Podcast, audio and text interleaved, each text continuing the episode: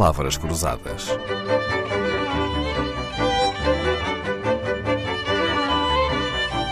Porque quase tudo é uma questão de semântica. Se ser arguído não significa estar acusado, ser culpado e muito menos condenado, por que é que, Dr. Paulo Saragossa da Mata, ser arguído é uma condição que nenhum de nós deseja? Uh, ora bem, não, ninguém deseja por uma razão simples, porque ser arguído significa que se está a ser visado por uma perseguição criminal e o poder, o poder penal do Estado é o poder mais forte da, da, do que um Estado pode ter. Aliás, durante muitos séculos, enquanto figuraram em Portugal as chamadas ordenações, portanto estou a falar num período de, de vários séculos, cinco, seis séculos, um, o direito penal era uma parte das ordenações a que se chamava o livro negro. O livro negro mostra bem o caráter gravíssimo e muito preocupante da responsabilidade criminal, que é aquela que pode atacar os valores fundamentais de um, de um sujeito, de um cidadão, neste caso, ou de um estrangeiro, de um cidadão. Uh, nomeadamente, durante anos, podia atacar-lhe a sua própria vida, a sua integridade física, com a pena de morte, as penas chamadas infamantes, as penas um, de ataque à própria vida, como as torturas e à, e à integridade física. Um, mas hoje em dia não ataca isso, mas ataca ainda de alguma forma o nome, a, a, ataca a liberdade e ataca o património da pessoa. E, portanto, ser arguído é estar numa situação de suspeição. É obrigatório por lei, a Constituição, como arguído, a partir do momento em que uma investigação criminal se dirige concretamente contra uma determinada pessoa.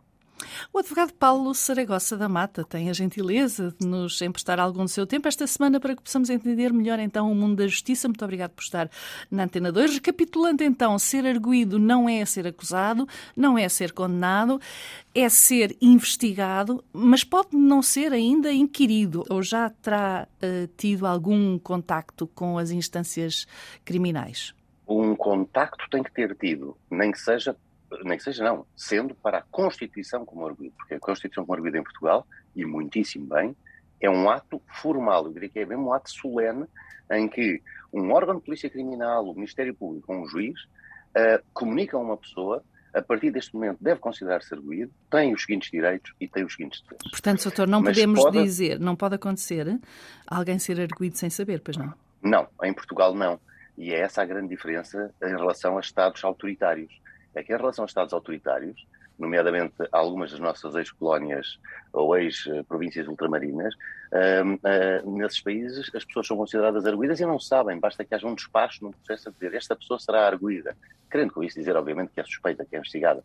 Mas, a partir daí, a pessoa fica sem, os, sem ter os direitos que o Estatuto lhe confere, ou que tem de lhe conferir, uh, e com os deveres de suportar a atividade investigatória, que pode ser muito agressiva, como a invasão da privacidade através de escutas telefónicas, seguimentos, vigilâncias, a vigilância ao seu património, etc. Uhum. Portanto, eh, em Portugal não, em Portugal Esse, é formal. Pois formalmente constituído e fica a saber. Claro, o que eu queria dizer, o que eu queria perguntar é que creio que já aconteceu na vida pública alguém eh, comentar para jornalistas que desconhecia a sua condição de arguído. Ora, quando isso acontece, é muito provavelmente. É claramente falso. falso. É claramente falso. Ou não é arguído, uhum. ou, ou, é arguído e não quer revelar que é arguído. Claro. Levou-me a um argumento interessante que já ouvi várias vezes de diversos juristas e advogados, é que o Estatuto de Arguído pode ser conveniente porque uh, acarreta alguns direitos para a própria pessoa. Isto é, é acredita mesmo nisto ou é desculpa de mau pagador? Não, acredito que a lei obriga a que haja direitos reconhecidos aos arguídos, ao mesmo tempo que lhes são impostas obrigações. Deixe-me fazer-lhe a pergunta é... de uma forma ainda mais direta. Já, teve, já aconselhou clientes seus a fazerem os possíveis por terem o estatuto de arguído? É uma coisa que sim, se sim, procure? Sim. Aliás, mal saiba que há uma investigação a ocorrer contra um cliente meu e que as autoridades ainda não o constituíram como arguído, sou sempre o primeiro a requerer oficialmente ao processo, depois de falar com o cliente, obviamente, que seja constituído arguído. Muitas vezes o que acontece é as autoridades fingirem que não veem e o requerimento ficar lá desculpe uma expressão ligeira, a aboborar durante dois ou três anos, um, ou uh, o contrário. É, sim, senhor, as autoridades uh, fazem uh, o formalismo da questão do arguído e dizem reservamos para o momento posterior o interrogatório. E por isso é que pode haver pessoas que são arguídas e não tenham sido interrogadas ainda. Pois. Portanto, quando dizíamos no início deste episódio que ser arguido é uma condição que nenhum de nós deseja para si, isso é verdade até ao momento em que estiver a ser investigado e depois, nessa altura, o Estatuto de Arguído pode, de facto, acrescentar alguns direitos importantes. Aquela ideia, Dr. Paulo Saragossa da Mata, aquela ideia do povo de que não há fumo sem fogo e que ninguém é arguído por ir à missa, uh, sabemos que nem sempre a sabedoria popular é sábia, ah, mas para sermos justos, o que é que devemos pensar quando recebemos a informação de que alguém que conhecemos é erguido? Que juízo de valor podemos justamente formar?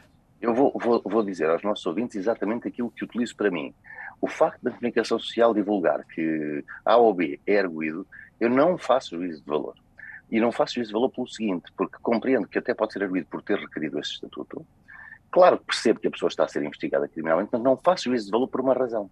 Nós somos muito rápidos a, a, lançar um juízo de culpa e essa do não há fumo sem fogo é, é extraordinária neste âmbito, porque nós sabemos que muitas pessoas são investigadas por absoluta má fé uh, de terceiros podem lançar suspeitas sobre qualquer um. E principalmente no mundo, no mundo moderno é muito fácil lançar essa suspeita. E, e não é preciso irmos para a criminalidade uh, de ponta, chamada criminalidade económica ou financeira. Basta pensarmos em tudo o que são crimes de abuso sexual de menores. É sabido, já é um dado estatístico, que uma esmagadora parte das denúncias feitas por abuso sexual de menores são falsas. É, é sabido que é um argumento muito tradicionalmente utilizado pelas mães contra os pais. É, é, é acusarem os pais de violência doméstica ou de abuso sexual de menores. E, portanto, eh, os nossos ouvintes não devem fazer um juízo de valor. Porquê? Porque ser arguído não significa nada. Uma pessoa pode ser arguída porque alguém levantou contra si aquilo que antigamente se dizia um falso testemunho. E, e isso é dramático. O falso testemunho pode levar a que uma pessoa tenha uma vida absolutamente arruinada, porque ser eh, constituído arguído com o label, com a etiqueta de uh, abuso sexual de menores, destrói a vida a qualquer pessoa, a qualquer um de nós. E nenhum de nós está livre disso num dia qualquer pela manhã acordar e ser arguído por um crime desses. O advogado Paulo Saragossa da Mata é um nome que não é segredo para ninguém, vemos-lo regularmente nos média, ouvimos-lo com atenção e esta semana temos o privilégio da sua companhia na Antena 2. Palavras Cruzadas, um programa de Dalila Carvalho.